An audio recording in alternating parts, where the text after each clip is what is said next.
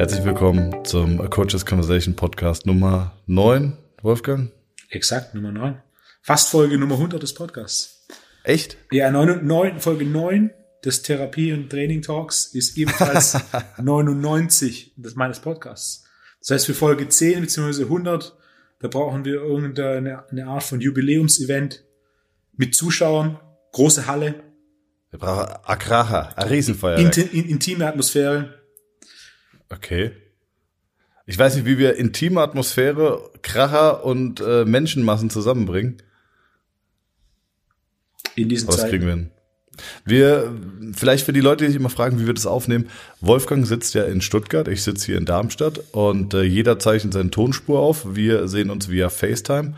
Und kurz bevor wir aufnehmen, müssen wir so gleichzeitig einzählen, damit der Herr, der das Ganze übereinander legt, es dann besser verarbeiten kann. Und jetzt wolltest du mir gerade noch beim Einzählen eine lustige Geschichte erzählen, Wolfgang. Wir hatten beim letzten Mal kurz einen Shoutout an einen Mann, der das Ding schneidet. Und gerade haben, wir das Ganze wiederholt. Und da ist mir eingefallen, ich hatte vor, ein- paar Folgen technische Probleme, hatte ich einen Gast da. Und ähm, hat das im Audio-Interface nicht funktioniert. Und dann habe ich ein Pro7 eine E-Mail geschrieben. Und dann haben die mir die Nummer gegeben von, äh, von dem, der für die technische Komponente zuständig ist. Und dann mein Gast hat ein Telefon, also haben wir den guten Mann angerufen. Und äh, ich kurz Hallo gesagt. Und bevor ich sagen konnte, wer ich bin, äh, hat er gemeint, ah, Wolfgang. Und ich war so, hä, was? Und dann, okay, wie ging das jetzt? Und er hat gemeint, hey, ich habe ich hab so oft deinen Podcast geschnitten, die Stimme kenne ich. Ja. okay, saugut. Äh, dann dachte ich, okay, läuft. Ne? Also den Shoutout, den könnt ihr nicht hören, weil der Shoutout, der kommt, bevor wir einzählen. Da grüßen wir immer, weil wir einfach herzensgute Menschen sind. Grüßen wir auch, ähm, wie heißt er denn, Wolfgang? Aber ich kann mich nicht erinnern. Name ist grundsätzlich nicht mein Ding. Ist auch nicht mein Ding. Ganz schwierig. Außer wenn ich mich bemühe, aber in dem Fall. Also wenn jemand zwei plus Mal beim Seminar von mir war, dann kenne ich den Namen. Weil Aber du hast bemühe. beim ersten Mal, glaube ich, ähm, ich meine mich erinnern zu können, weil ich ziehe gerade um, ich habe gerade auf dem Boden gesessen wie so ein Hippie und habe dann gemerkt, das ist nicht so bequem für etliche Stunden an Podcast. Ähm, das erste Mal, als ich, glaube ich, bei dir war, hast du doch viele Leute mit Namen angesprochen. Ja, ich denke, 90 Prozent kriege ich beim ersten Seminar hin. Und äh, innerhalb von zwei Aber schon beim dann, Reingehen. Dann kannte ich sie schon. Ah, okay. Und wenn ich dann mit Namen anspreche, das ist automatisch, das ist wie Training, weißt du? Wir haben ähm, bei meiner vorletzten, vorletzten Seminar hat, äh, habe ich am Ende gesagt, so, waren alle zufrieden, gibt es Anregungen, Kritiken oder so. Wie man es so manchmal ist, fragt man dann auf einmal sowas, was man nicht geplant hat und dann kommt man nicht mehr raus aus der Nummer. Und äh, dann hat mir eine Teilnehmerin gesagt, so, ey, mega, hat sau viel Spaß gemacht, aber es wäre cool, wenn du, wenn wir uns Namensschilder machen könnten, weil du äh, sagst die ganze Zeit nur du und äh, hier und er, weil ich so schlecht mit Namen bin. Seitdem mache ich Namensschilder mit Tape und es funktioniert viel besser. Es ist und dann lerne ich die Namen auch. Es ist wirklich schlimm. Ich bin, aber jeden Tag kommen in die Praxis 100 Leute, dann schreiben die Leute bei Instagram und dann hast du Seminare. Es, ich glaube, es sei uns verziehen, ähm, dass wir die nicht alle kennen. Musst du trainieren. Deswegen sage ich es, wenn du einmal beim irgendeinem Kniebeugentag warst, die ich früher viel gemacht habe, dann kann ich mich nicht erinnern. Aber wenn jemand zweimal beim Seminar war, da bin ich sehr bemüht. Komm, als ich angefangen habe im Fitnessstudio zu arbeiten, war das so ein Ding. Du hast Leuten Pläne geschrieben und dann irgendwie acht Wochen später siehst du sie und sie dann anzusprechen, wie läuft's mit dem Plan, geht's voran, ist natürlich immer deutlich einfacher, wenn du den Namen von der Person kannst, kennst. Ja. Und so habe ich angefangen, da zu trainieren, dass alle quasi jeder, der auf dieser Trainingsfläche ist, mit dem ich schon mal mich unterhalten habe, ich den Vornamen weiß. Cool. Wolfgang, ich sehe gerade, ein bisschen off-topic, du hast ja dein, dein Shirt an, dieses äh, Your Personal Strength Institute. Erstmal fällt mir ein, du schuldest mir noch eins, weil ich im Seminar damals keins bekommen habe, weil es das nicht in meiner Größe gab. und dann, und dann wollte ich wissen, wie kommt das Logo? Wie kamst du auf das Logo? Die Pyramide. Ja. Drei Punkte. Erstens, die Pyramide ist eines der. Wieso wusste ich, dass es drei Punkte sind? Die Pyramide okay. hat drei Ecken, weißt ja. Ja. Na, Pyramide ist eines der meistverwendeten Symbole ähm, in der Geschichte der Menschheit und in jeder seiner verwendeten Form bedeutet es immer in irgendeiner Weise Transformation. Ob jetzt so im Kontext der Freimaurer, im Kontext der Religion und, und, und so weiter. Das ist immer eine Transformation, Symbol der Transformation ist die Pyramide, was natürlich Sinn macht, denn dieses Thema Before- und After-Transformation war, ist seit Tag eins ein zentrales von dem, was ich mache. Dann haben wir verschiedene Schichten in unterschiedlicher Breite, denn meine Arbeit ist aus verschiedenen Schichten aufgebaut. Also ich bin kein Trainer, der nur Training macht, sondern ich bin ja Coach. Äh, dementsprechend sind auch Elemente wie äh, Ernährung, Supplementierung, Lifestyle, Schlaf, äh, die eine Rolle spielen. Und dann haben wir als dritten Teil, äh, die Pyramide läuft hier nach hinten zusammen. Das heißt, wir haben so einen kleinen Star Wars-Effekt. Das heißt, sie hat auch quasi noch etwas äh, Tiefe. Also es ist kein zweidimensionales Ding, sondern es ist dreidimensional. Das heißt, wir betrachten das Ganze, die Transformation mit ihren verschiedenen Schichten aus verschiedenen Perspektiven. Cool. Drei Dinge, an die ich sofort gedacht habe, als ich dieses Logo gesehen habe. Freimaurer war das erste. Das zweite waren die Pyramiden von Gizeh und danach die Pavlov, Pavlovsche Bedürfnispyramide. Kennst du, oder? Nee. Ich kenne nur Pavlovsche Konditionierung, aber nicht die Bedürfnispyramide. Bedürfnispyramide ist auch von ihm und zwar ähm, hat die, glaube ich, auch vier Ebenen. Das erste sind Grundbedürfnisse. Ähm, Sicherheit, Schutz, ähm, genau, Sicherheit und Schutz, glaube ich, ist, das, äh, ist ein Grundbedürfnisse. Schlafen ist ein Grundbedürfnis, Essen ist ein Grundbedürfnis. Ähm, und dann geht's immer weiter bis hoch und die, das höchste, die höchste Spitze ist die Selbstverwirklichung. Ähm, das ist die höchste Form, die du erreichen kannst, wenn du dich in deinem Leben selbst verwirklichen kannst. Und äh, das ist natürlich nicht jedem gegeben. Und umso glücklicher kann man sein, wenn man das macht. Also du und ich, wir haben uns irgendwie selbst verwirklicht in dem, was wir tun, unseren Glaubenssätzen äh, und unseren beruflichen Ansätzen haben wir die Möglichkeit, das so auszuführen, wie wir das möchten, sind unterliegen da keinem. Und demnach hätten wir nach Pavlov ähm, ja die größte mögliche äh, ja, Ent Entwicklung quasi durchlebt. Ja, es ist gefällt. sehr spannend. Was? Aber was mir gut gefällt, vor allem, weil auch, wir haben natürlich dieses Sicherheit, Schutz, Ordnung ist ja quasi dann das Fundament, auf dem genau. dann die Spitze der Selbstverwirklichung basiert. Finde ich Warte, ich google sie jetzt. Pass auf. Ja. Bedürfnispyramide ist ein Live-Podcast. Hier. Ah, Maslow war's. Maslow. Genau, die Maslow'sche Bedürfnispyramide, nicht Pavlov. Sorry, Pavlov war auch der mit den Hunden, Hunden. und der, dem Sommerreflex, ne? Genau. Konditionierung. Genau. Physi physiologische Bedürfnisse, dann die Sicherheitsbedürfnisse, soziale Bedürfnisse, Individualbedürfnisse und ganz oben Selbstverwirklichung. Siehst du? Cool. Ähm, das ist ganz spannend, weil das ja wirklich ein Thema ist, was sehr präsent ist, auch bei mir gerade. Wir hatten eben im Vorgespräch schon, äh, ich habe gesagt, dass ich jetzt plane, mir den Freitag freizunehmen ähm, das hat viele Gründe. Erstmal, weil ich sechs bis sieben Jahre viel, viel, viel gearbeitet habe. Vielleicht können wir heute so ein bisschen über Selbstständigkeit reden und die Verantwortung. Mhm. Ähm, da sind wir letztes Mal nicht hingekommen. Ähm, ich erinnere mich noch, als ich das letzte Mal angerufen habe, hast du in deinem Büro gesessen und hast gesagt, und eigentlich hat das Gespräch heute genauso angefangen und hast gesagt so, oh, fuck, Thomas, äh, du bist gestresst, du bist genervt und äh, natürlich bist du sehr, sehr glücklich und sehr erfolgreich in dem, was du tust, aber die Downside sieht auch keiner. Ähm, vielleicht können wir da auch so ein bisschen drüber reden. Und ähm, es gibt einen Spruch, den ich in letzter Zeit viele gehört habe, und zwar, auf dem Sterbebett hat noch nie jemand gesagt, hätte ich doch nur mehr gearbeitet. Und äh, ich glaube, dass ich ähm, in den letzten sieben Jahren, sechs, sieben, acht Jahren, ich traue mich gar nicht dir das zu sagen, weil du bist noch viel verrückter als ich, aber ich habe für meine Verhältnisse sehr, sehr viel gearbeitet. 80 Stunden Wochen waren absolute Normalität und bin jetzt 31 Jahre, habe äh, eine Praxis aufgebaut, die sehr gut funktioniert, habe eine Seminar Seminarreihe aufgebaut, die sehr gut funktioniert und komme jetzt an den Punkt, wo ich mich frage äh, oder wo ich wo ich zum ersten Mal aufhöre mit 200 km/h auf der linken Spur zu fahren, habe meinen Gang zurückgeschaltet, fahre mal 130 auf der rechten und merke, okay, wie geht's meinem Umfeld, wie geht's mir, will ich das, erfüllt es mich und ähm, ich komme jetzt dazu, dass ich sage, okay, lieber nehme ich mal einen Gang raus, mache ein bisschen lockerer, entspanne mich und äh, tank auch wieder ein bisschen Energie und habe einfach nicht mehr so Bock, 80 Stunden zu reisen. Deswegen kam jetzt so die Idee, vielleicht mal den Freitag frei zu machen. Genau. Wie siehst du das? Du hast eben kurz gesagt, äh, du siehst nur zweieinhalb Tage Kunden. Ja, 100 Prozent, genau der gleiche, genau der gleiche Punkt. Der Vorteil von, von 100 fahren statt 200 ist, du siehst auch, äh, was links und rechts so passiert und nicht nur das Ende der Autobahn. Aus meiner Sicht, es, es muss so Phasen gehen, geben, wo man so viel arbeitet. Also ich hatte auch 44 Wochenende im Jahr gearbeitet, war mal so mein, mein busiestes Jahr. Also Montag wow, bis Freitag Wahnsinn. immer 44 Wochenenden und sind wir realistisch, die Wochenenden, die ich frei hatte, so drei bis vier Stunden E-Mails passiert trotzdem auch immer. Also so einen wirklich freien Tag kann ich mich nicht erinnern, weil ich den das letzte Mal hatte.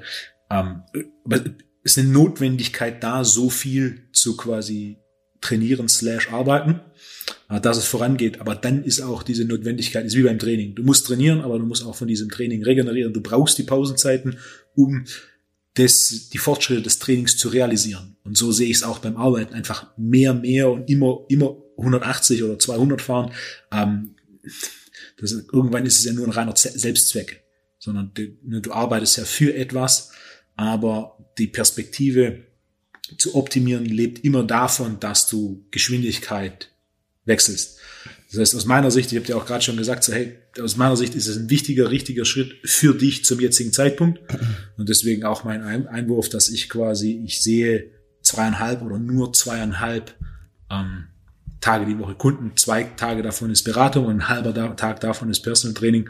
Ähm, und ne, realistisch gesehen, ich arbeite immer noch sieben Tage die Woche.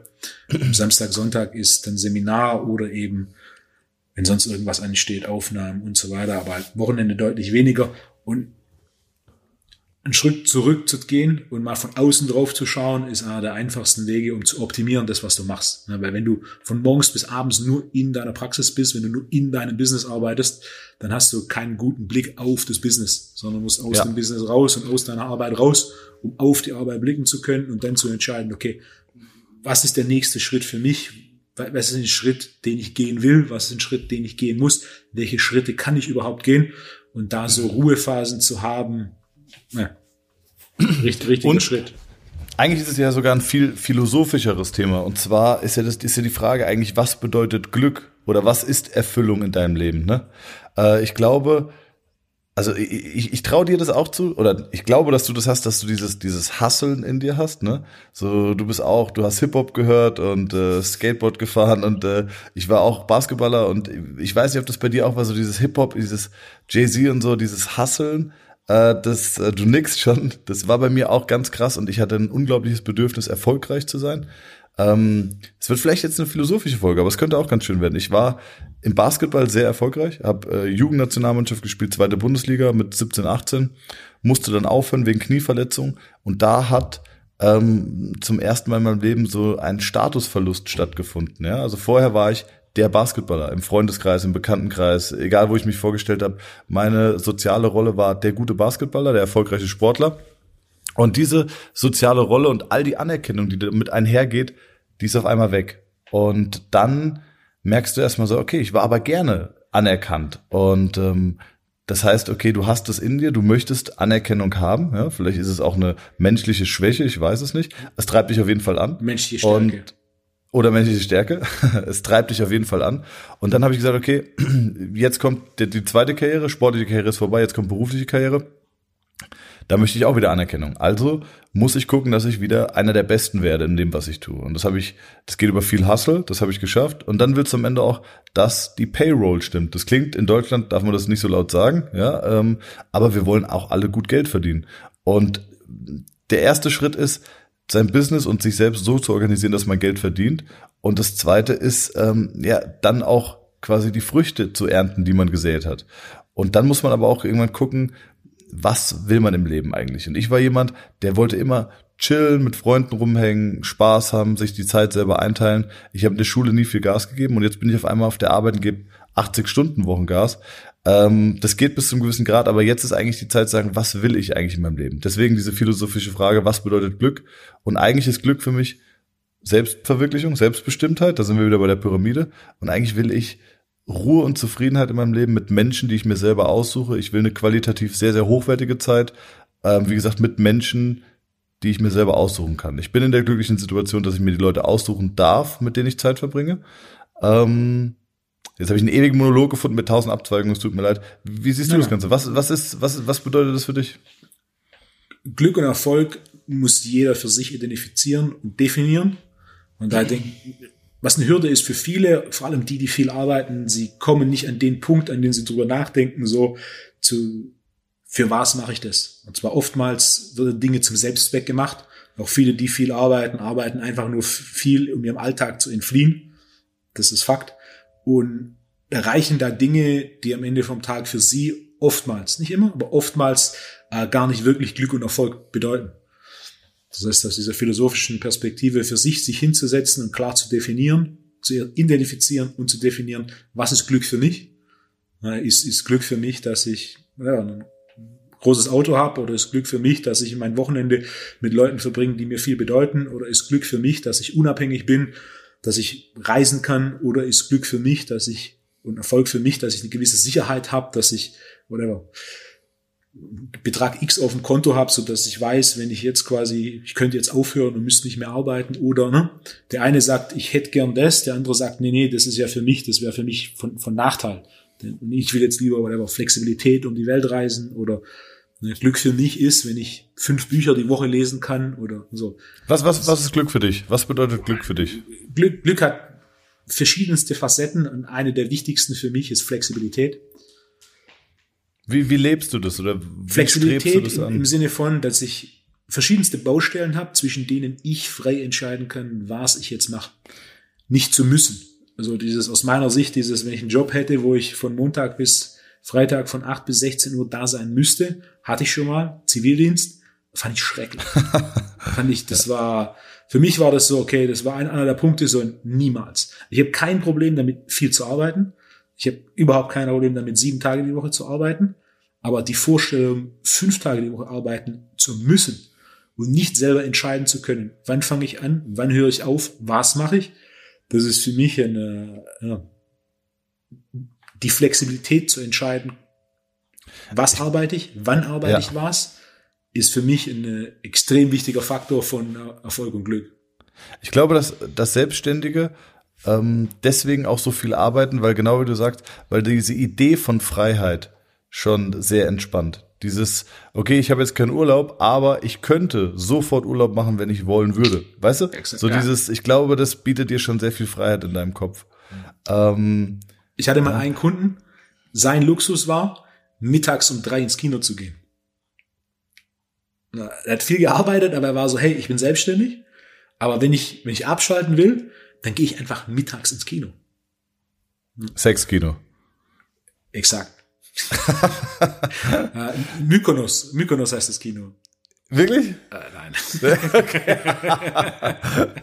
aber Mykonos wäre dann ein schwulen Kino. Ja, ja aber das ähm, ich, ich sage auch immer, mich beeindruckt niemand, der mit einem Porsche vorfährt sondern du beeindruckst mich, wenn du mir jeden Tag irgendwie mittags äh, ein Foto schickst aus dem Café, wo du mit Espresso und Kuchen sitzt und einen Freund dabei hast. Oder wenn ich jeden Monat von dir ein Urlaubsfoto bekomme. Damit beeindruckst du mich. Da frage ich mich viel mehr, fuck, wie hast du dein Business organisiert? Wie hast du dein Leben strukturiert, dass du das hinbekommst? Ich habe einen Kunden, der ist unfassbar erfolgreich. Der hat, ich weiß nicht, aber also utopisches Immobiliengeschäft äh, aufgebaut, unfassbaren Eigenbestand in Immobilien, self-made, nichts von daher mitbekommen, eine unglaublich inspirierende Person. Ich bin dankbar, dass ich Zeit mit ihm verbringen darf, ähm, weil er mich quasi coacht, während ich ihn äh, Training anleite.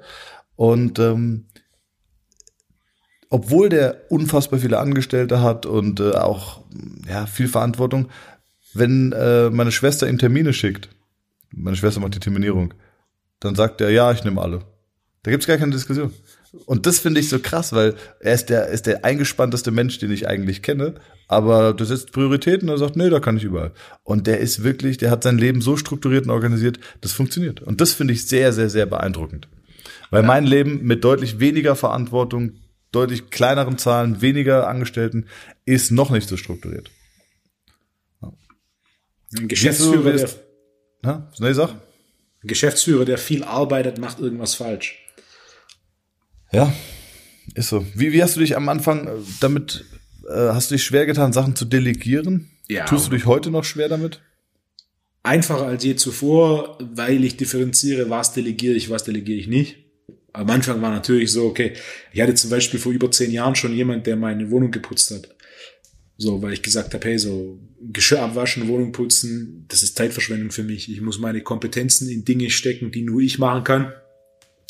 Zwischendrin habe ich mehr Dinge selbst gemacht, als man selber machen sollte.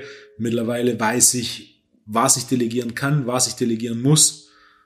Grundsätzlich auch so, ich delegiere nichts, was ich selber nicht verstehe. Also nicht zum Beispiel sowas wie Grafiken, Online-Marketing. Ne, Grafiken kann ich nicht selber, aber ich habe ein Grundverständnis davon, was ich will. Mhm. Wie, wie sowas funktioniert. Genauso wie wenn ich, ne?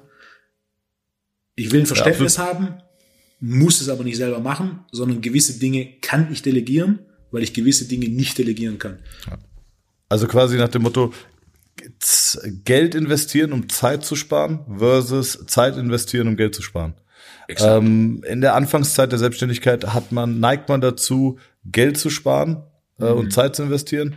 Irgendwann ist Geld das die verfügbare Ressource. Ja. Und das soll jetzt nicht überheblich klingen, aber das ist genau wie du sagst mit deinem Beispiel äh, von, von der von der Haushaltshilfe oder Putzkraft.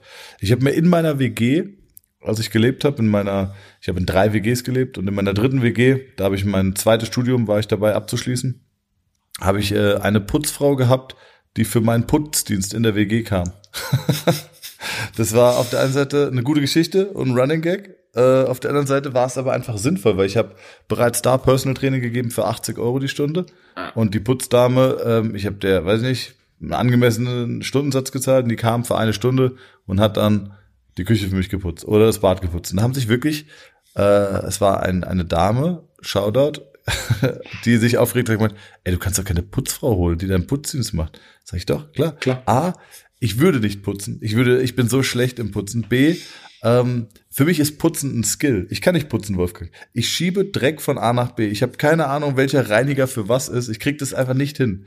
Und, ähm, und C, so ist es gemacht, alle sind zufrieden, es ist terminiert und abgeschlossen. Und äh, die haben es aber nicht verstanden. Also das Stichwort sind Opportunitätskosten. Ähm, und das verstehen ganz, ganz, ganz viele nicht. Ja. Um den besten Job zu machen, den du machen kannst, musst du so nah wie möglich in der Mitte deines Kompetenzkreises arbeiten. Ja. Beispiel deine primäre Kompetenz ist die Therapie, während meine primäre Kompetenz das Training ist. Ich, ich outsource sowas wie Trainingsprogramme schreiben oder Ernährungs- und Supplement-Empfehlungen zu geben nicht. Und das ist das, was ich grundsätzlich und zwar immer selber mache. Aber gewisse Dinge wie deine Schwester macht, äh, macht deine Termine, bei mir übernehmen Termine und Großteil meiner E-Mails meine Frau. Ich muss jetzt nicht so jede Anfrage für will Before und After starten. Was für Optionen gibt's da? Das, das übernimmt sie, diese Termin. Ähm, Hast du es am Anfang selber gemacht? Ja, ja, ich habe selber gemacht und es war und Horror. Es wurde, es wurde immer mehr, es wurde immer mehr. Es war dann 2040, 2015, 2014, 2015 so, dass ich teilweise sechs Stunden E-Mails am Tag gemacht habe. Ey, 100 Prozent. Ich bin zum Teil nach Hause gekommen von der Therapie ja. abends, 20 Uhr und habe zwei oder drei Stunden E-Mails ja. gemacht, jeden Tag. Du bist wahnsinnig. Ja, das Krasse ist, du denkst am Anfang, ja, naja, ich kann das ja nicht abgeben, weil jemand anderes weiß ja nicht, wie die Leute priorisiert sind, welche Sonderabsprachen ich mhm. mit denen habe äh, und und und. Das geht ja gar nicht. Mhm. Aber du merkst, ey, es geht und es geht, es geht sehr relativ gut. schnell. Ja, und das funktioniert. Und das ist zum Beispiel ein Tipp, den ich jedem Physiotherapeuten gebe, der sich selbstständig macht, ist, wenn du gut bist, also erstmal sei gut, ja, dann wirst du Kunden generieren. Und wenn du Kunden generiert hast, definiere von Anfang an deine Arbeitszeit.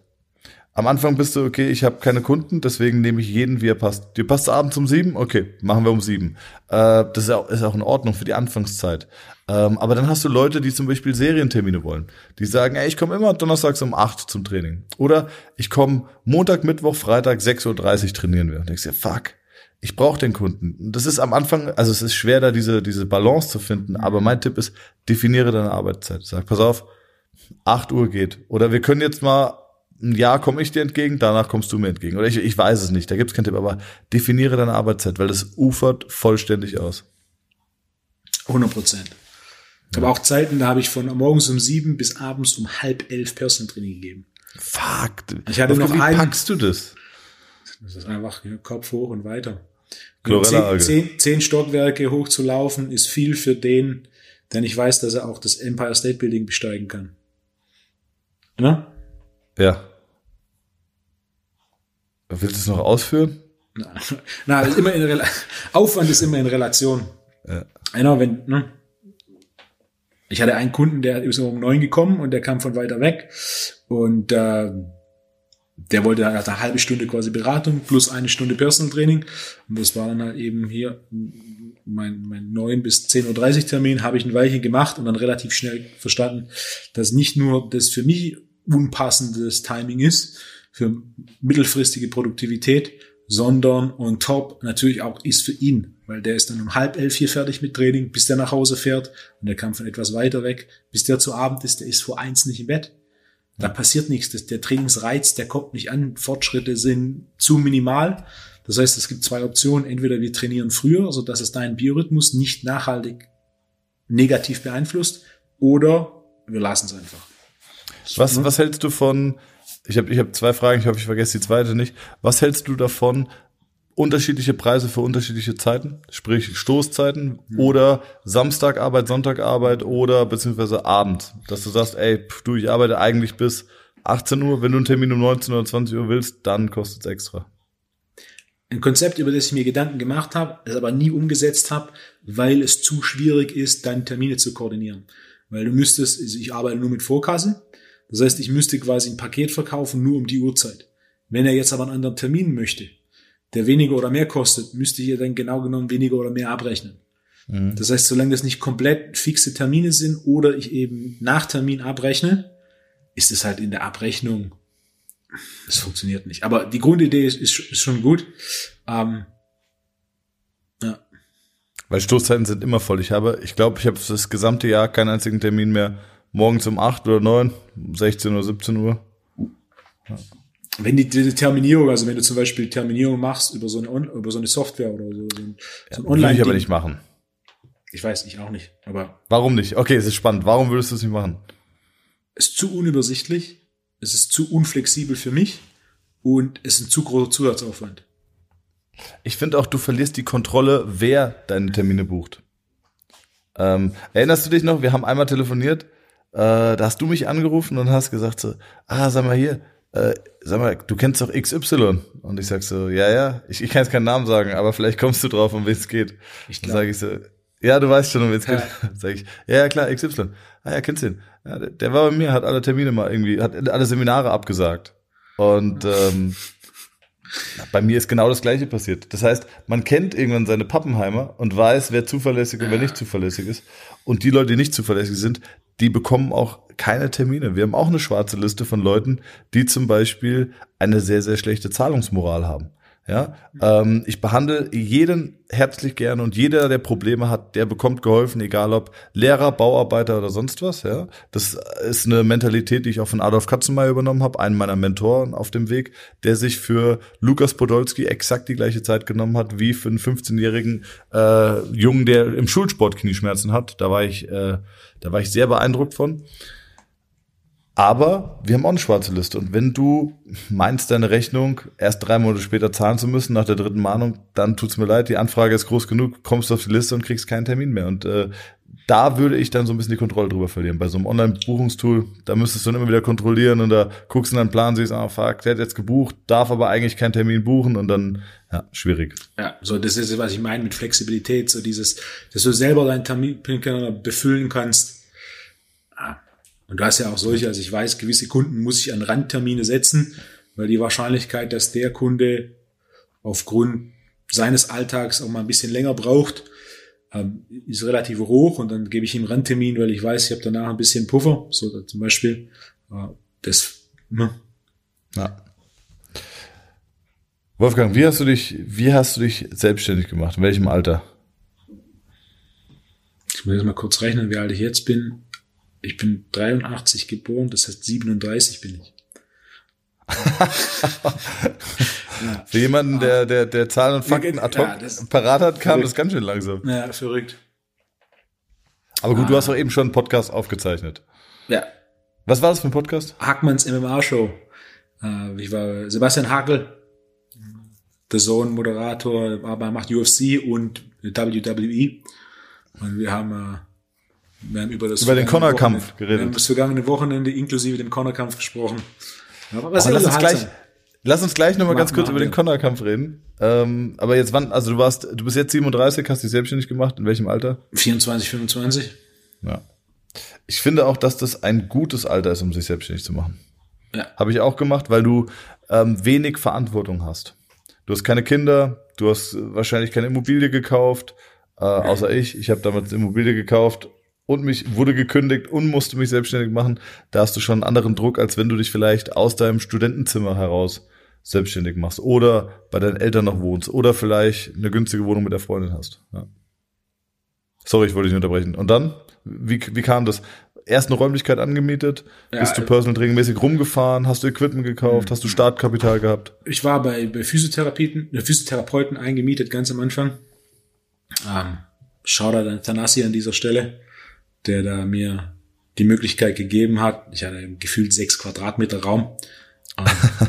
Hat aber gereicht von Anfang. So der Kunde saß auf der Liege, ich auf so einem Hocker, mein, mein Rechner auf ähm, der Liege. So habe ich angefangen. Und dann war aber relativ schnell klar, Aber was hast du da gemacht in dem Raum? mal Trainingsprogramme geschrieben, Hautfaltenmessung gemacht, das gleiche, was ich jetzt mache, nur eben etwas rustikaler. Und dann Fitnessstudio, also war Physiotherapiepraxis, war in dem Fitnessstudio, in dem ich ähm, gearbeitet habe. Und dann habe ich Trainingsfläche gehabt für Personal Training. Und dann habe ich relativ schnell gewusst, dass ich, wenn ich so arbeiten möchte, wie ich es mir vorstelle, ich eigene Räumlichkeiten brauche. Und jetzt habe ich seit knapp zehn Jahren hier die, dieselbe Location. Und so hat es im Endeffekt angefangen. Es war so, okay, ich hatte ja quasi angestellt, war ich im Gym, wusste, das ist quasi nur so eine, so eine Phase, um ein bisschen die, die, den Start in der Branche zu bekommen, ein bisschen Erfahrung zu sammeln, ein paar Kontakte zu sammeln und dann geht's an dieser, an dieser Selbstständigkeit nicht vorbei. Hab dann aber relativ schnell schon im Endeffekt nach, ich war zweieinhalb Jahre im Studio angestellt. Ich habe dann im Endeffekt nur nach einem halben Jahr gewusst, okay, das kannst du eigentlich bleiben lassen. Bin dann aber die kompletten zweieinhalb Jahre, habe die dann durchgezogen. Wusste auch schon nach einem guten halben Jahr, äh, dass das eigene Gym kommen muss. Habe dann aber immer Ausschau gehalten und Ausschau gehalten. Und, äh, und dann ging das relativ schnell von raus aus dem Gym und Gym aufgemacht. Hast du Eigenkapital gehabt? Hast du einen Kredit aufgenommen? Ah, Geld geliehen. Geld geliehen, Eigenkapital, bisschen was geliehen. Und dann Was, was schätzt du, wie hoch war deine Anfangsinvestition? 100. Echt so viel? Ja. Ich meine, gut, du hast natürlich viele sehr hochwertige Geräte. Genau. Ich habe Equipment und ich habe das Beste, was man damals kaufen konnte, hatte ich. Damals äh, Wettkampf Elico-Scheiben. Ich hatte Black Iron Kurzhantel. Hm, Ein so ein Satz Kurzhantel ist 18. Ist aber nach wie vor die hochwertigste Kurzhantel, ist, ne, die du kaufen kannst. Also das ist top, top, top. Es gibt nichts. Also auch die, die hier schon mal trainiert haben. Das Magnetsystem ist das ausgereifste. Das Edelstahl, rotierende Griffe. Das Einzige, was da mittlerweile noch so fast dran kommt, sind Kurzhantel von VA7, die auch sehr, sehr hochwertig sind. Danach ist ein, hm, ist ein großer Step, bis die nächste hochwertige Kurzhantel kommt. Ich habe Elico Langhanteln, ähm, Equipment und im Endeffekt von allem in der Trainingsfläche mir das Beste geholt, das es damals äh, gab. Und dann ein bisschen Umbau, Boden reingemacht, Wände reingemacht, Büro reingemacht, bisschen Schränke. Ähm, und dann Ich, krass, dass du, dass du so direkt alles gekauft hast. Ich war so der klassische Typ, äh, peu à peu. Also Na, ich ich hatte wirklich, einmal und dann richtig. Ja, ich bin so ein, ich hatte so eine Anfangsinvestition von, gut, natürlich, ich musste damals auch meine Wohnung abbezahlen oder zahle die auch immer noch ab. Ähm, was hatte ich für eine Anfangsinvestition? Ich würde sagen 25.000 hatte ich vielleicht an Anfangsinvestitionen. Bank, Rack, Langhantel, Gewichte, Rudergerät damals noch. Ähm, weiß ich nicht, ob ich es mir heute nochmal kaufen würde. Und ähm, dann habe ich angefangen und habe dann so peu à peu immer, wenn wieder ein bisschen Geld da war, gesagt, okay, jetzt kaufst du dir mal ein paar gute Schränke, jetzt, äh, weiß nicht, paar individuell bestickte fucking Handtücher, Saunahandtücher, Saunahandtücher mit eigenem Logo bestickt, sieht super gut aus. Ich glaube 20 Handtücher oder ich glaube nee 40 Handtücher, fast 2000 Euro. Fuck. Also du kannst schon Geld für sowas ausgeben, aber Genau. Ich habe es immer so peu à peu gemacht und komme damit auch sehr, sehr gut klar. Ähm, Espressomaschine, das war auch eins meiner ersten Investments. Ich habe einen Siebträger gekauft fürs Gym. die stand auch im Gym. War die da, als du hier warst? Ich habe teil- teilweise weggestellt. Ich habe sie jetzt vor zwei Wochen wieder hergestellt. Hast du mittlerweile schon den Kaffee probiert? Äh, nee, aber lass es uns kurz thematisieren. Andreas hat uns äh, mega gute, mega gutes Produkt geschickt und zwar Kaffee, einmal 50% Robusta, 50% Arabica und einmal 100% Arabica.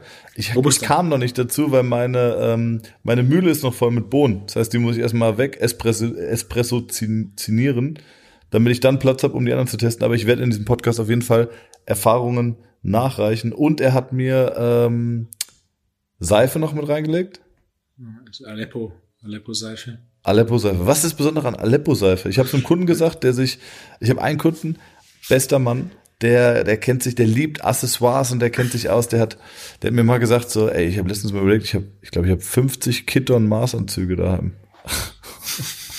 und äh, der liebt Accessoires und äh, der hat gesagt, ah, Aleppo-Seife, ja, sehr gut, hervorragend. Und äh, aber ich, ich, ich weiß es nicht mehr. Warum ist Aleppo-Seife so, so bekannt? Hat nur zwei Inhaltsstoffe, einer davon ist Olivenöl, hat keinerlei Parfum und so weiter. Ist halt quasi so die, die hochwertige Naturseife. Okay. Habe ich auch, aber cool. noch nicht probiert. Ähm, der 100% Robusta Espresso, der hat's mir angetan. Also der ist Wirklich? jetzt in der Maschine, ey, das ist, wenn es so ein, oh, fuck, jetzt machst du mich geil. Wenn so ein Zentimeter Crema gibt, dann, ja. dann hast du mich. Und ich hatte, ich muss sagen, ich hatte noch nie kompletten Robusta-Kaffee. Und das erste Mal, als ich 100% Robusta getrunken habe und ich bin begeistert. Ich habe äh, am Samstagabend habe ich äh, ein Drei-Gänge-Menü gegessen, selbst gekocht und ähm, hab dann noch so gedacht, so, ach komm, so einen kleinen Espresso trinkst du noch so, was, neun oder halb zehn? Fuck. ich lag nachts um ein Uhr wach und war so, fuck, ich bin sowas von hellwach. Hat mich, normalerweise kickt mich das gar nicht so, aber es ging, es ging nicht. Ich konnte nicht schlafen. Ich war so im Arsch. Ich habe auch eine Siebträger zu Hause und dann sind wir, wir haben ja so einen, Shoutout an den Espresso-Laden in der Sophienstraße in Stuttgart. Das Ding heißt Espresso-Laden. Der Service ist herausragend. Da habe ich alle meine Espresso-Maschinen gekauft und wir waren dort, als ich eine Espresso-Maschine für zu Hause äh, holen wollte. Und dann waren wir da abends. Es war sieben. Und dann haben wir halt quasi die stellen dir die Maschine ein, basierend ja. auf dem Boden, den du willst. Und ähm, ich habe halt quasi den neuen Espresso gemacht, ich habe ein Schlückchen genommen und meine Frau war schon so, nee, nee, ich habe zwei Schlückchen genommen, das reicht für heute Abend. Und ich sage, ist doch, komm, ist, ist doch nur Espresso und ich nipp ja auch nur. Ah. Und dann war auch so, war, war Schlafenszeit. Ich war bis nachts um eins oder zwei nicht gepennt. Also ich war ja. hell, hell wach. Da habe schon ein paar Mal genippt, das hat ein Weilchen gedauert, bis der Maschine so eingestellt war, dass ich zufrieden war. Ähm, dann war dann, ja, es waren dann doch ein paar Schlückchen Espresso zu viel. Ich hatte einmal die Espresso, also je nach Bohne musst du ja so ein bisschen die Mühle noch einstellen. Und da hatte ich irgendwie, hatte ich die verstellt und es hat der Espresso, ich habe den der hat gedruckt, der hat zwei Minuten später so hart reingekickt, Wolfgang, dass ich gedacht habe, ich muss einen Krankenwagen rufen, weil ich diesen Koffeinschock nicht gehandelt bekomme. Das war geisteskrank. Und dann bin ich, ähm, habe ich sau viel Wasser ist schon mit das Beste, was dann hilft. Also Wasser trinken hilft dann schon wirklich gut. Vitamin C. Ähm, ja, Vitamin, Vitamin C. C steigert den Abbau von, Koffein, äh, von ähm, Koffein bzw. Cortisol. Ähm, ja, fuck. Ich bin, ich bin gestorben. Ich bin sogar rausgerannt auf die Terrasse, um frische Luft zu schnappen. Ich, ich, ich konnte mich, musste. Das musste Verrückte mit dem Espresso ist ja, der hat ja tatsächlich kaum Koffein. Dadurch, dass die Bohne, dass die, die Kontaktzeit zwischen Wasser und Bohne so kurz ist. Der anregende Effekt vom Espresso kommt primär über die, durch die Bitterstoffe in der Aminosäure.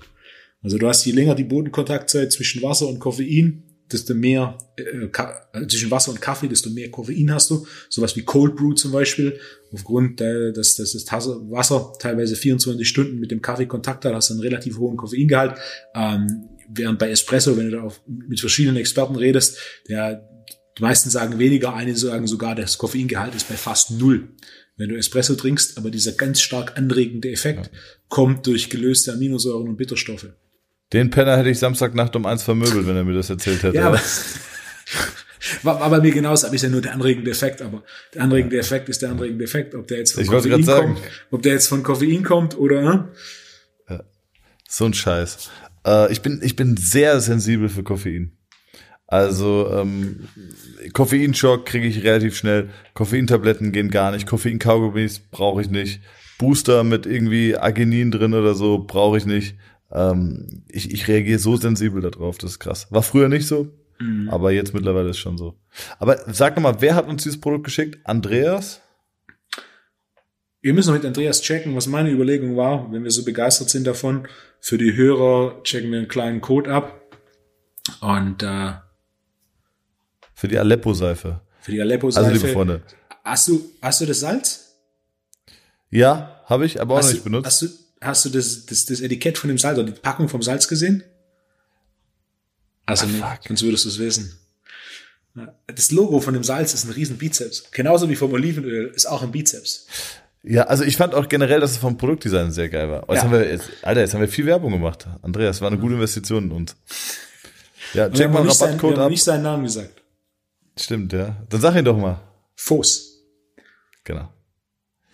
Ähm, ja, also mit dem Rabattcode äh, Wolfo, wie heißt der? Wolfo liebt Aleppo Seife. Das ist der Rabattcode. Äh, ja, TTT. Muss, muss Andreas noch freischalten. TT3. Was auch geht, ist T3. T3 Wolfo Aleppo. Wolfo in Aleppo. Ich finde Wolfo in Aleppo ist, in Aleppo ist ein ist geiler. Rap. Ja, okay. Soll er freischalten. Ähm, gut, ey, ich habe noch ein paar Fragen vorbereitet. Ah, du hast drei Fragen vorbereitet, oder? Ja, Tatsache. Und Ich habe drei Und lass uns Notizen. noch ganz kurz, der Conor McGregor-Kampf, was war denn da los, bitte? Hast du ihn komplett gesehen? Ich habe ihn komplett gesehen.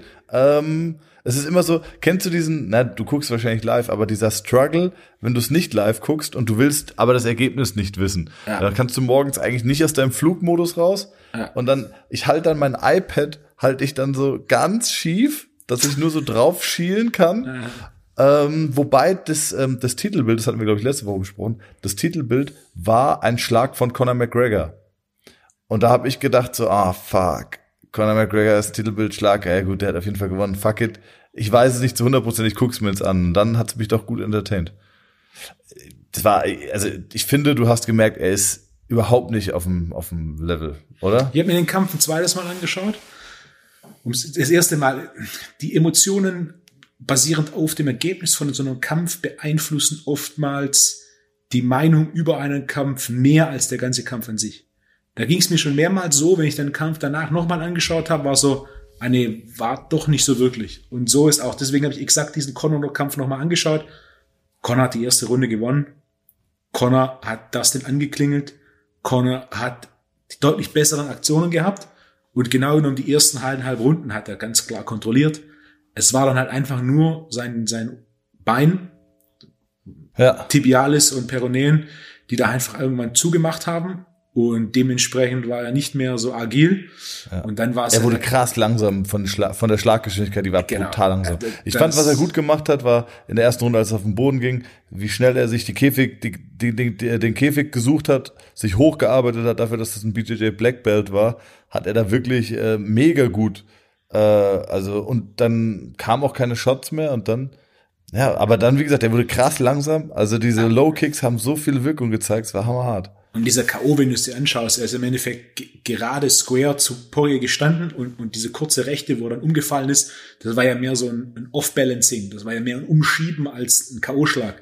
Das war eine Rechte direkt ins Gesicht und dann ist er quasi nach hinten auf seinen Hintern gefallen. Und dann ist er da mit dem Hintern an den Käfigrand gesessen und dann war er im Endeffekt nicht mal groß Ground and Pound, sondern war direkt, Referee hat abgebrochen. Also Aber das war schon okay, fand ich, oder? ja, ja, klar, klar, klar. Also Poirier hat das Ding richtig gut nach Hause geschaukelt, hat da auch mit seinem Gameplan, dass er am Anfang ein bisschen wechselt, mit diesen Low-Calf-Kicks, die im Endeffekt deine Mobilität, also ich hatte mal ein Problem mit den Peroneen vor Jahren und ich weiß noch, wie schwierig es ist, seinen Fuß zu kontrollieren, wenn, die, wenn du die Peroneen nicht richtig ansteuern kannst, weil ja im Endeffekt dieses Fußheben ähm, Ja. von den Peroneen gesteuert wird und du musst ja im Kampfsport, um agil zu sein, bewegst du dich ja in allererster Linie auf dem Vorderfuß. Ja. Und sich auf dem Vorderfuß zu bewegen, wenn du den Fuß nicht heben kannst, ist jetzt, ja, funktioniert nicht. Also das, das sieht man ja viel im, im Kampfsport, diese, diese Low Kicks und äh, die können ja echt kampfentscheidend sein, dass Leute fast gar nicht mehr laufen können. Das wäre wirklich krass. Ich habe jetzt gerade habe ich so ein bisschen Probleme mit einem blockierten Mittelfuß. Ich weiß nicht genau woher, schon ein bisschen länger.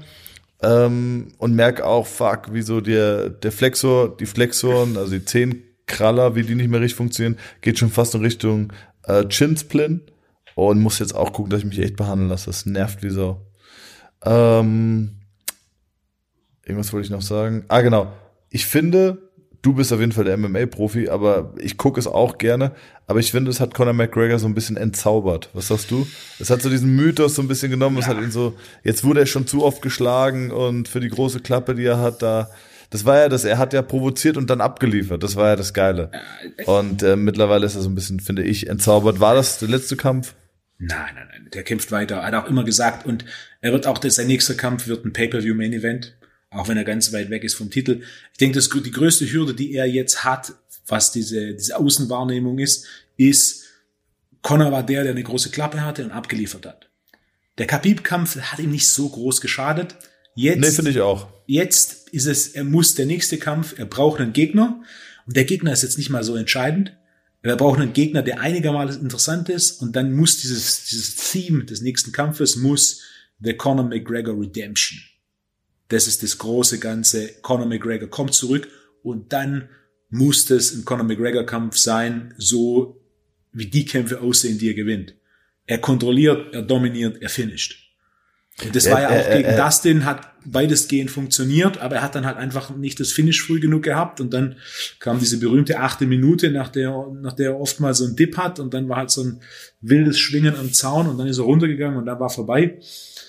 Naja, ja, der nächste Kampf, er will relativ schnell wieder kämpfen und es muss ganz eindeutig sein und ich denke, dann ändert sich die Wahrnehmung nach außen wieder deutlich, weil wenn er jetzt den Kopf aber oben hält, und da sind wir, und das liebe ich eigentlich in unserem Podcast, dass wir in der zweiten Hälfte immer noch mal so eine Brücke zur ersten Hälfte schlagen. Ist er vielleicht auch einfach satt?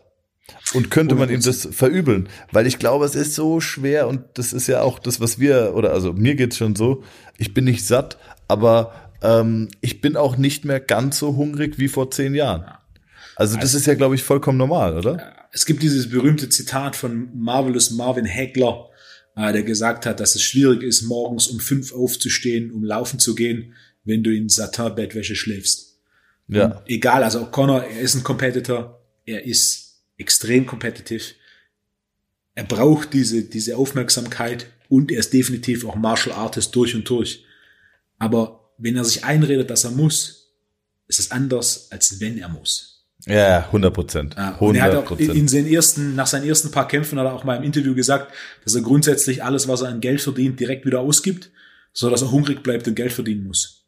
Das ist natürlich nach, den, nach den letzten paar Kämpfen und seinem, äh, seinem Whisky-Business mit dieser 80 Meter Yacht, die er da jetzt zum, zum Kampf aufgetaucht ist. Ja. Also das Geld, das er gerade hat, das gibt er nicht so schnell aus.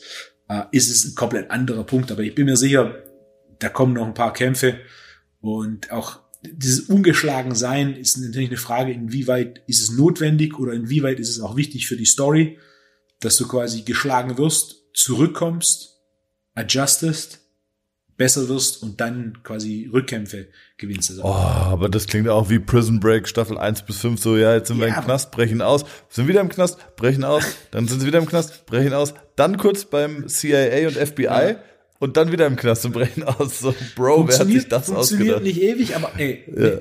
Nate Diaz ja. gegen Conor McGregor, die Trilogie. Das wäre geil. Es kommt. Und jetzt Dustin Poirier gegen Conor McGregor, die, äh, McGregor, die. Trilogie. Auch das kommt. Und auch das ja, hat Einschaltquoten. Aber Khabib hat, also vollständig aufgehört. Denk, der wird nee, nicht wiederkommen. Ne? Ist, ist vorbei, denke ich. Ja, ja ist Krasser, krass. War, war da, hat GOD-mäßig kurz äh, 23 Typen weggelatzt. Obwohl du sagst, es waren nicht die krassesten Nein, Kämpfer, aber also, das ist, das ist auch so ein Punkt, diese 29-0. Ah, das ist wahrscheinlich der beschönigste Kampfrekord, den es gibt.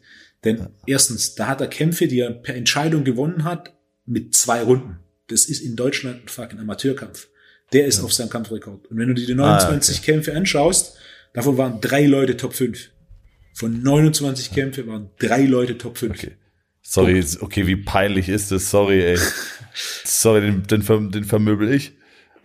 Bitte. Ja. Nee. Würdest du das angucken? Ja, natürlich. Ja. Wie lange hätte, wie lange, ich, ich würde, würde ich, ich würde ihm auch noch 50 Euro zustecken und sagen, nicht so schnell machen. Ja. So, wenn du in dem Real Naked, wenn, wenn der Seatbelt kommt, wenn so der Real Naked sich zuzieht, zieh mal langsam, ganz Klar, langsam. Ganz, ganz langsam, ganz langsam. Mach, mach wieder auf und lass ihn aufstehen. Wie lange würdest du mir geben gegen ihn? Wenn ich, und ich, ich könnte, ich dürfte ja noch im Oktagon rennen. Ich könnte rennen. Alles über 30 Sekunden ist extrem unwahrscheinlich. Ich hätte, ich hätte, ich würde mir keine 30 Sekunden. Ja, deswegen sage ich, ich habe alles. Ja, ich, ich glaube realistisch, realistisch wären wirklich 15 Sekunden. Ich habe ja. mal, ich habe in Portugal, da ist ja das, äh, ist ja das Gym, dieses Shinobi Gym, hatte ja. ich schon öfters erzählt. Und da war ein, äh, boah, ich glaube 60-jähriger Black Belt im BJJ, der hat dreimal bei den äh, Europameisterschaften hat er gewonnen und den habe ich, äh, da haben wir, da war so ein freier Kampf, also haben so Sparring gemacht, aber BJJ, du weißt, wie es ist, sehr, sehr gediegen und easy, eher auf Technik, weniger auf Kraft.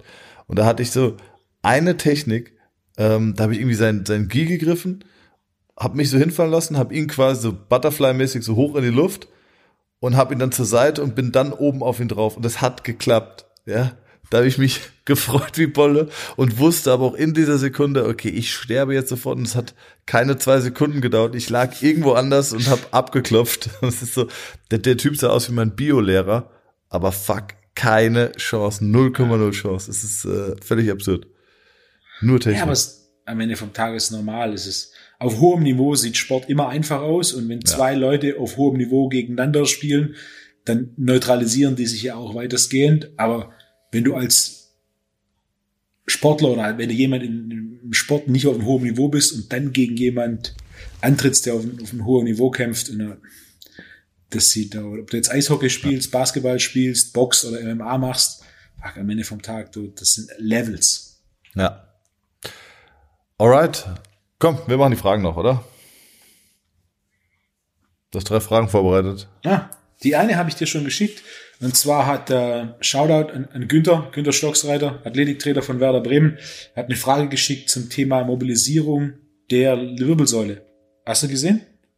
Äh, ja, aber liest du das mal vor? Oh, ich hab's Ach, genau, vor. irgendwie, es, war, es ging irgendwie darum, ob das schlecht ist, wenn man Gelenke zu oft mobilisiert oder ob das genau. schädlich ist. Genau, sein Punkt war es, ob es negative Aspekte davon gibt, wenn man LWS und BWS zu häufig mobilisiert. Nein, hat es nicht. Gibt es nicht. Also zum Beispiel bei den Fingergelenken gab es, glaube ich, sogar mal einen Nobelpreis, ähm, als bewiesen wurde, dass dieses Fingerknacksen nicht gelenkschädigend ist. Früher hat man gedacht, dass es Gicht oder Arthrose hervorruft. Ähm, dem ist nicht so. Und ähm, als ich bringe immer folgendes Beispiel. Früher, als es noch keine Rückfahrkameras gab, sind Leute, haben, war der Standard-Move mit dem rechten Arm als Autofahrer, um den Beifahrersitz rumzugreifen und sich komplett zu verdrehen, um nach hinten zu gucken. Dabei hast du immer das Iliosakralgelenk so ein bisschen zum Klaffen gebracht, oder auf jeden Fall hast du die Lendenwirbelsäule maximal rotiert und das ist auch quasi die Bewegung, in der du Lendenwirbel oder auch Rippen korrigieren kannst. Ähm, es hat keinen negativen äh, Effekt. Das haben Leute ganz oft gemacht. Und wie viele Leute kennst du, die am Tag zehnmal die Halswirbelsäule knacksen oder sonst was? Ähm, das hat keinen negativen Effekt. Knackst du dich? Gelegentlich. Ja.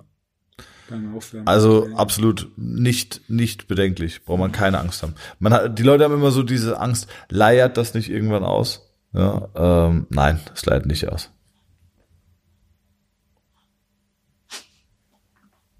Zweite Frage?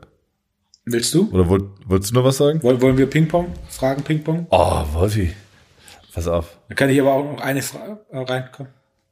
Äh, was hältst du von Massagepistolen? Ich finde sie gut. Frage, oder? Ja, ich finde sie gut. Ich finde sie gut. Ähm, der Effekt ist recht kurzfristig. Also das, ich habe rumexperimentiert. Der, der damals führende Anbieter von so Massagenpistolen hat mir so ein Ding mal zur Verfügung gestellt. Fand es ganz gut. Ähm, auch die, die kurzzeitigen Effekte, wenn die, die Pistole angewendet wird, sind, sind, sind schnell da. Das größte Problem mit dem Gerät, das ich hatte, deswegen nicht auch keinen Namen, ist es einfach zu laut gewesen. Da gibt es mittlerweile einen anderen Hersteller, das, das Gerät ist nicht so hochwertig und auch nicht so viele Optionen, ist aber deutlich leiser. Vor allem, also wenn es laut ist und man es vor dem Krafttraining macht, ist es weniger störend, wie wenn es laut ist und man das abends auf dem Sofa macht. Ähm, in allererster Linie hast du so reflexartige Anpassungen, die nicht sonderlich lang halten. Das heißt, wenn sich jemand so eine Massagepistole holen will, um einfach quasi vor dem Training da ein bisschen spezifische Regionen oder Muskeln zu bearbeiten und dann kurzfristigen Effekt raus zu holen, den du dann fürs Training nutzt, oder wenn jemand quasi sich so ein Ding holt und damit abends auf dem, äh, auf dem Sofa ähm, ja, Brustmuskulatur, Oberschenkelmuskulatur, Wade oder ähnliches äh, bearbeitet, dann ist es mit Sicherheit ein Tool, das, ähm, das eine Innovation ist. Massage, Massagepistolen, wie lange gibt's die jetzt, dass sie so populär sind? Drei, vier Jahre? Zwei, drei, vier Jahre. Ja, Zwei, Jahre. Äh, ist definitiv eine der besseren Innovationen, wenn wir es zum Beispiel vergleichen mit sowas wie Shake Weights oder. Was sind, was sind Shake Weights? Shake Weights ähm, sind so Gewichte, wo so Sand drin ist. Ah ja, okay. Hm. Oder wie hieß diese, Kennst diese, du, kennst du dieses Ding, was du so zwischen den Beinen hochziehen kannst? diese Kniebeugen? Wir hatten es mal beim Podcast davon. Ah, das hatte ich. Ähm, Äh, Squat Magic. Squad Magic gesagt. Irgendjemand hat mich dann auch drin ver verlinkt. Und ich habe es gesehen und dachte, what, äh, Squat Magic Beste. Wenn ihr jetzt Squat Magic googelt, bitte verlinkt Wolfgang und mich. Ich teils sehr, sehr gerne. Das läuft ja mittlerweile mit der Share glutenfrei, also so oft wie jetzt. Oi, das ist komplett ausverkauft. Aber nicht, dass das irgendwann dazu führt, dass es wie bei Markus Rühl, den wir übrigens immer noch in den Podcast einladen wollten, ähm, dass es keinen Milchreis mehr von Dr. Oetker gab, weil der war immer ausverkauft. Ich habe gekotzt. Und es hat, ich, ich, es hat dazu geführt, dass ich krass gehamstert habe. Wenn ich in Rewe gegangen bin und es gab noch Dr. Oetker Milchreis, ich habe alle Paletten mitgenommen. Und äh, vielleicht waren wir auch nur so vier, fünf Leute in Darmstadt, in dem Rewe, den ich besucht habe, ähm, die das gemacht haben, aber er war immer ausverkauft. Ja. Vielleicht hat auch Markus Rühl in dem Supermarkt gekauft, wo ich gekauft habe. ähm, meine, meine Konversation zu Massagepistolen 2020 war meistens wie folgt. Jemand fragt mich, Thomas, was hältst du von Massagepistolen?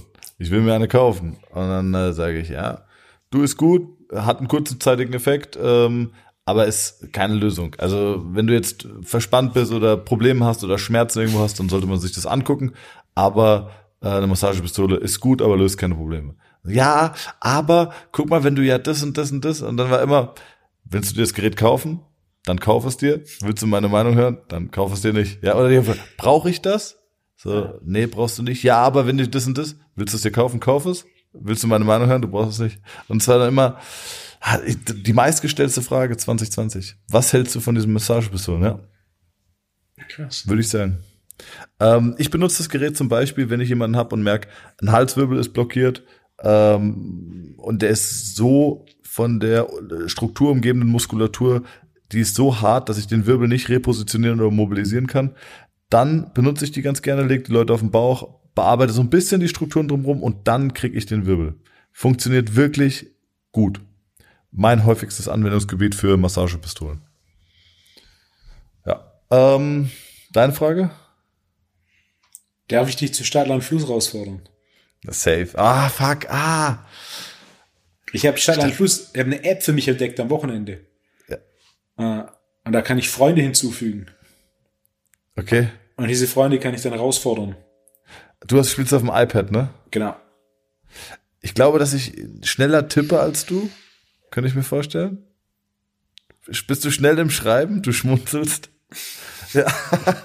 mein Problem Wir ist, ich kenn, Stadtland Fluss. Und Mein das erste Problem ich Argument, das du bringst, das, das dir wohl Chancen bringen soll, ist, dass äh, du schneller schreibst als ich. ja, mein, mein Problem ist, ich kenne drei Flüsse. Ich kenne Ne- Rhein, Main, Neckar, Inn, dann hört's schon auf. So. Ja. Ich habe letztens Trivial Pursuit fast verloren, weil ich nicht wusste, und das ist peinlich, weil Heidelberg um die Ecke ist, dass Heidelberg am Neckar liegt. Ich dachte, es würde am Rhein liegen, weil du hast so Worms, Mannheim, das ist alles Rhein, da dachte ich, da macht er noch einen Schlenker. Also man sollte es, glaube ich, wissen, weil es wirklich 60 Kilometer von hier entfernt ist. Ähm, ich bin, Flüsse ist ein Manko. Kann man da noch andere Kategorien Es hinzufügen? sind fünf, nee, es sind fünf Kategorien, die immer wechseln. Mhm. Und dann ist so ein Rad, das du drehst. Und dann kommt ein Buchstabe. Und dann hast du max 60 Sekunden Zeit, um äh, für diese fünf Kategorien jeweils ein Wort zu finden. Okay, sollen wir das nächste Woche mal kurz anspielen im Podcast? Zwei Runden. Dann muss ich das iPad mitbringen. Bring das iPad mit und dann zerstöre ich, zerstöre ich den kleinen Fitnessarsch bei Stadtland Fluss.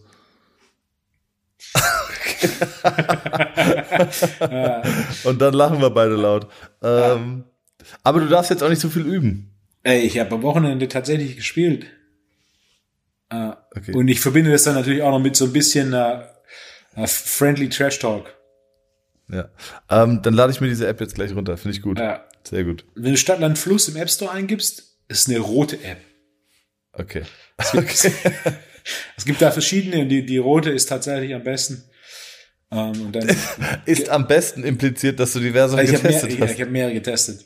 Aber wie kamst du da drauf? Was, was Freitagabend? Irgendwie, okay, was machen wir heute Abend?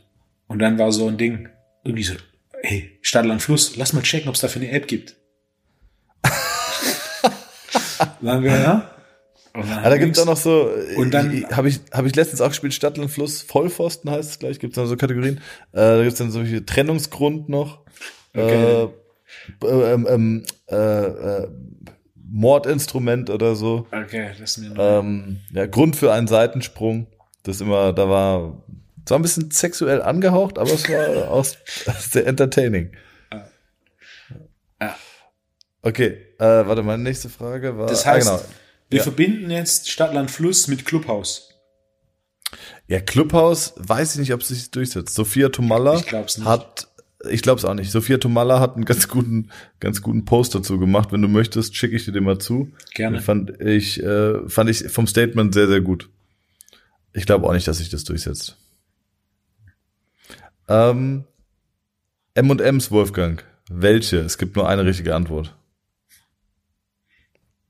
Die Braunen? Ist das eine Frage oder eine Antwort? Du Die hast mich was- gelben. Die gelben. Mit Nuss. Wolfgang, mach dich nicht lächerlich jetzt. Ah, ah, okay, so. Also welche Art von M&M's? Nicht welche Ja. Farbe, sondern welche Art von M&M's. Ja. Gelben sind die mit Erdnuss. Ja. Na, ist nicht meins. Aufgrund der Proteine, Wolfgang. Ja, es, Für die Gains. Du Du, meinst- musst die du meinst- Gains safen. du meinst Snickers ist ein Proteinriegel. Mehr als Twixt. Das ist ein Argument. Und Mars isst du am besten direkt nach dem Training, weil da durch diese Creme am meisten Einfachzucker drin ist. Immer mit Kirsch, Kirschsaft wegen dem Transponder-Matrix, aber Genau. Wolfgang, Progression vor Perfektion. Und deswegen lieber, lieber mal ein Snickers als ein Twixt. Okay, das ist ein Argument. Twix hat ja Gluten. Siehst du? Ne, Snickers hat zwar die Erdnüsse, die sehr Omega-6-reich sind und damit Entzündungsprozesse im Körper fördern, aber Pro Progression vor Perfektion. Aber es ist eine Progression. Ja. Ähm, okay, und dann war meine letzte Frage. Nee, komm, hast du noch eine Frage? Voll süß, wie du mich eben eingeladen hast zum Spielen, Wolfgang. Äh, Ich habe Ich will mal, ob du die wenn, wenn der Lockdown, annimmst.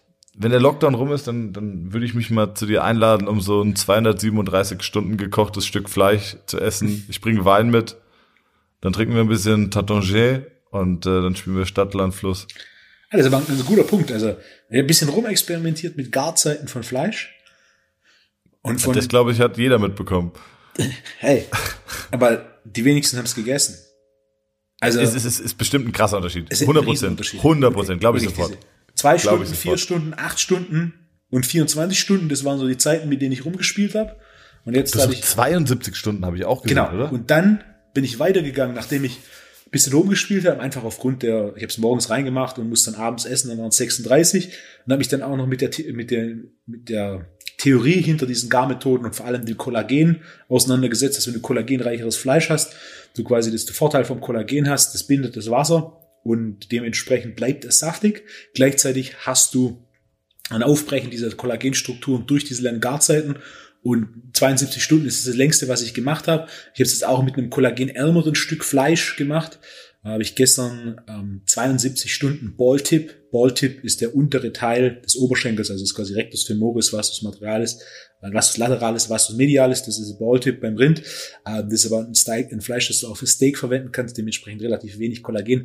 Das wurde so ein bisschen, war nicht so gut. Ich habe es mit der Rinderbrust gemacht ähm, quasi Pectoralis Mayo. Es war unglaublich. Es war eine der, Fuck, okay, ich habe Ja, es war- jetzt. es war das Stück Fleisch war ganz großes Kino. So gut marmoriert und 72 Stunden äh, abgefahren. Ich habe sogar ähm, eine meiner größten Überraschungen war Schweinebauch. Also ich weiß nicht wie du, also ich bin jetzt nicht der riesen riesen Schweinebauch-Fan so am Stück. So. Ich auch nicht, aber ein Stück kann schon ganz gut sein. Und zwar, ich habe jetzt mit 12, 24, 36 und 48 Stunden experimentiert. Und der Unterschied zwischen 24, 36 und a- und 48 ist riesig. Und ich habe mir jetzt ein Stück äh, Iberico-Schweinebauch bestellt. So, also Iberico-Schwein, da ist das Schwein Ja, ja. ein ähm, ähm, kriegt besonderes Futter, was dafür sorgt, dass es einen nussigen Geschmack hat. Ey, Iberico, Eicheln. ganz kurz, in dem Künstlerhaus bei dir Mhm. Ecke, Iberico-Schwein, fuck, Weltklasse. Se selten so gutes Iberico-Schwein gegessen. Und das als, Künstlerhaus. Das als, ich hoffe, dass sie bald wieder aufmachen. Ähm, und das als Bacon, 12, 24 und 36 Stunden. Und dann lege ich so rein, dass quasi alles am gleichen Abend fertig wird. Und dann nenne ich das Ganze drei Tage Schweinebauch. Geil. Und ich bin eingeladen? Exakt. Okay, saugeil. okay, Samstag, ähm, Samstag. wann? Na, ich muss abholen. Ich habe es eigentlich, ich muss es morgen oder übermorgen, sobald ich Zeit finde, muss ich es abholen. Samstag Naja, ich, ich finde. Ja, diese langen Zeit, Dann komme ich Garzeiten, Samstag vorbei. diese langen Garzeiten, das hat mich echt fasziniert, was das mit Fleisch macht. Vor Ja, allem so definitiv. Stücke und so, so lang mal was schmoren lassen, irgendwie sechs, acht Stunden oder mal zehn Stunden was schmoren lassen, das habe ich davor schon gemacht. Das ist schon toll. Aber diese ganz langen 48, 72, 72 Stunden, wie sich diese Struktur von dem Fleisch verändert äh, und auch geschmacklich, es war ähm, Geil, sehr gut. Wahnsinn. Habe ich jetzt auch Bock drauf, werde ich vielleicht auch mal anfangen. Vielleicht bestelle ich mir so ein sous gerät Ja, schick mir doch so mal eins, wenn du, wenn du, ja, wenn, wenn du cooles hast, schick mir das doch mal bitte per Insta-DM. Kann ich machen. Zweite häufigste Frage 2020 ist, wie bedient Wolfgang sein Instagram, wenn er angeblich kein Handy hat? Wirklich, kein Scheiß. Habe ich bestimmt zehn Nachrichten bekommen, wo Leute von mir wissen wollten, Äh, wie du dein Instagram bedienst. Dann so, er benutzt ein iPad. Und dann waren alle iPad und- total enttäuscht. Mittlerweile funktioniert es auch mit Desktop. Das habe ich vor Ah, kurzem okay. rausgefunden, dass ich diese Fragen, die ich bekomme, weil das Beantworten, das nimmt mittlerweile, also die Anzahl der Fragen, ich beantworte alle, aber früher habe ich geguckt, dass ich innerhalb von einer Woche alles beantworte. Ich habe mittlerweile drei Wochen alte Fragen, die ich noch nicht beantwortet habe. Auf jeden Fall habe ich rausgefunden, dass ich die auch am Desktop beantworten kann. Ja, das macht auf jeden Fall geiler. Ja. Ähm, komm, letzte Frage. Ich bin verabredet zum Essen. Ich bin schon zu spät, Wolfo. Äh, ach, komm, die Frage nehme ich. Ähm, die, die, nächste, die Frage nehme ich in die nächste Folge. Das ist der Cliffhanger. Das ist der Cliffhanger. Weil die würde ein Thema aufmachen, wo ich weiß, du würdest unfassbar lange monologisieren. Deswegen stelle ich sie dir gar nicht. Ich bringe dich gar nicht. Ich Dann, bringe dich gar nicht in die Situation, Wolfo. dann einfach nur den Them das Thema. Essen, Wolfo, Essen. Das ist halt sehr unspezifisch, aber ja. wie unglücklich du mit, mit diesem Teaser bist. Man muss aber mal aufhören, wenn es am schönsten ist, Wolfgang. Das hätte Ja. sich Connor auch mal zu Herzen nehmen sollen. Äh, Und wir genau in lernen- dem Sinne, Wir lernen von jeder guten Serie. Richtig? Absolut. Du musst direkt. Prison Break hätte, Ja. nachdem sie ausgebrochen sind, sind sie ausgebrochen, haltet, haltet den Schnauzen. Nachdem Mike Ross bei Suits fünfmal irgendwie irgendwas zitiert hat, sollte der auch seinen Schnauzen halten. Bei, hast du Suits geguckt? Ja, ich habe einige Staffeln gesehen. Ist dir aufgefallen, dass irgendwann, mir ist aufgefallen, irgendwann, äh, ich glaube, dass die Serie anders konzeptioniert war im Sinne von, dass diese Superfähigkeit von Mike Ross eine tragende Rolle spielen sollte, dass er sich halt sein fotografisches Gedächtnis hat ab Rolle, ab Folge, ab Staffel zwei oder drei gar keine, gar nichts mehr gespielt. Da war nur noch dann irgendwann so in Staffel 7 so, ja, äh, Mike Ross sagt dann so, nee, das steht aber anders geschrieben auf Seite 200 oder so. Und dann so, woher war, ja, ach so, ja, der hat ja ein fotografisches Gedächtnis. das hat einfach gar keine Rolle mehr gespielt. ja, genau. Und deswegen, in diesem Sinne, Wolfgang, hören wir auf, wenn es am schönsten ist. Wir sind raus. Ähm, Nächste danke, Woche wieder. Danke Montag, für die Einladung. 17.30 Uhr. Plus, minus. Ja, da schmunzelst du, du Hund. Montag 17.30 Ich wünsche dir eine wunderschöne Woche. Äh, bleib gesund. Liebe Grüße an äh, Andreas und bis nächste Woche. Thomas, hau rein. Guten Ciao. Appetit.